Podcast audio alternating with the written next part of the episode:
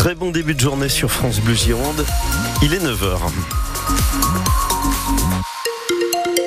Et à 9h, Marie Roarch pour les infos. Et un véhicule en feu sur la rocade, Nicolas Fauveau. C'est compliqué, rocade extérieure. Donc juste euh, après le, le pont d'Aquitaine, quand vous descendez en direction de l'échangeur 4, entre les sorties 3 et 4, véhicule effectivement euh, accidenté, euh, dégagement de fumée, secours sur place et des conditions de trafic très compliquées en amont, notamment sur la fin de l'autoroute A10 et puis un trafic également difficile sur les accès de la métropole et notamment la fin de la route de Libourne sur la nationale 89. On fait le point également sur vos conditions de de, trafic. Juste après le journal en compagnie d'Aurélie Lombroso en direct du PC Circulation de Bordeaux Métropole. Côté météo, plutôt calme pour ce début de journée et de, la douceur. On a 10 degrés. Oui, les nuages dominent ce matin. Quelques éclaircies possibles cet après-midi. Mais aussi deux petites averses autour de l'estuaire de la Gironde et sur le Libournais. Le vent souffle en rafale jusqu'à 85 km heure sur le littoral. Côté Mercure, de la douceur, en effet 14 à 17 degrés pour les maximales.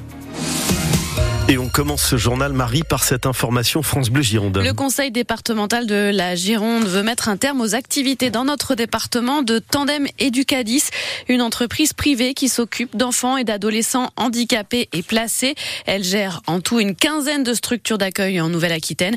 Depuis le 15 janvier, le département a mis un administrateur provisoire à sa tête, Jules Brélaz. C'est une décision rare qui n'intervient que dans certains cas graves, la nomination d'un administrateur provisoire, comme ici chez Tandem Educadis, entreprise privée ayant pignon sur rue en Gironde depuis sa fondation en 2001, un siège installé à Bègle, une cinquantaine de salariés dont des éducateurs spécialisés et des maisons situées à Villeneuve-d'Ornon, Libourne, Sablon, des foyers d'accueil pour une trentaine d'enfants autistes, des jeunes que l'on dit incasables dans des structures classiques, tous pris en charge ici à la demande de l'aide sociale à l'enfance qui règle sur fonds publics les frais d'hébergement tarifés par la société, jusqu'à donc ces contrôles menés dans le sillage de la loi Taquet. C'est à la suite de ces audits que le département décide de ne pas accorder d'autorisation d'exercer à Tandem Educadis. Un mandataire y est nommé pour six mois avant une cessation d'activité, une mesure exceptionnelle en l'absence de soupçons de maltraitance, en cause dans ce cas précis plutôt des carences administratives et une opacité financière selon nos sources. Les éducateurs de Tandem Educadis parlent de maltraitance administrative de la part du conseil départemental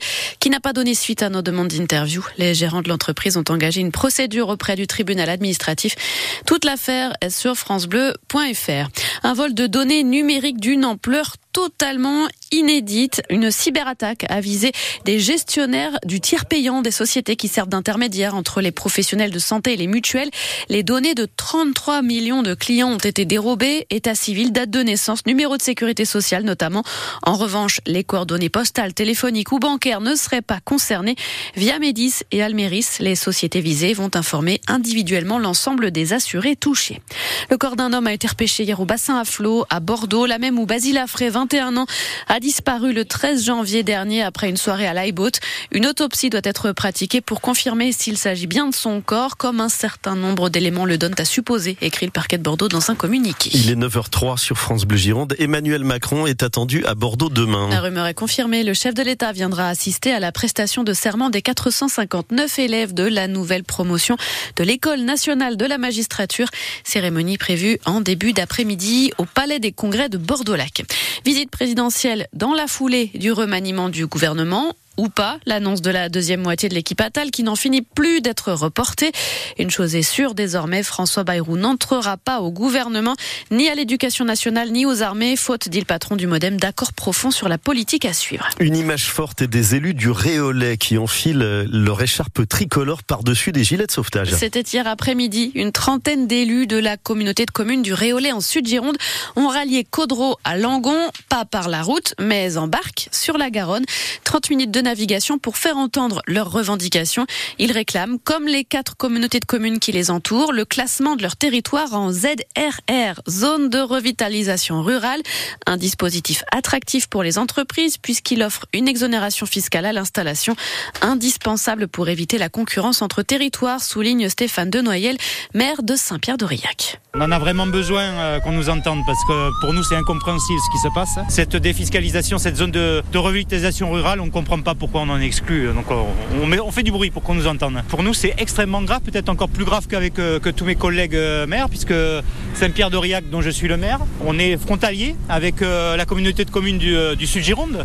Et donc on est en train d'installer une maison de santé rurale à Saint-Pierre-d'Aurillac. Et on est très inquiet pour attirer des professionnels de santé parce que 5 km à côté, ils ont une défiscalisation, ce qui est absolument impossible pour nous. On va mettre beaucoup d'argent pour, pour attirer ces, professionnels, mais on est dans une concurrence totalement déloyale et, et pour nous c'est dramatique. Je crois qu'on a assez de handicap déjà, euh, faut pas nous en rajouter, faut pas plomber la barque. C'est pour ça qu'on est dans le bateau là. Et après la barque, direction la sous-préfecture de Langon pour la trentaine d'élus du Réolais mobilisés.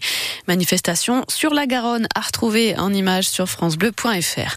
À Bordeaux Métropole, l'activité touristique continue à reprendre des couleurs. Le tourisme d'affaires fait même mieux qu'en 2019, avant le Covid, selon les chiffres dévoilés hier par l'Office du tourisme de Bordeaux Métropole. Il a recensé 7 millions de nuitées dans les hôtels, auberges de jeunesse, Airbnb et camping de la métropole. L'an dernier, c'est 8% de plus qu'en 2022. Et le climat qui continue à battre des records. Après une chaleur jamais atteinte en 2023, 2024 sur les mêmes bases. Jamais un mois de janvier avait été aussi chaud dans le monde selon l'Observatoire européen Copernicus.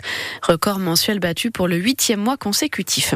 Et puis en rugby, Nicolas Deporter rentre à la maison. Le jeune trois quarts centre de l'UBB libéré par le 15 de France.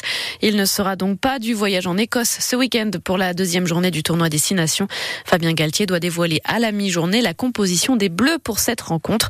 L'autre pépite de l'Union, Louis Bielbiaré, est pressenti comme titulaire à l'aile.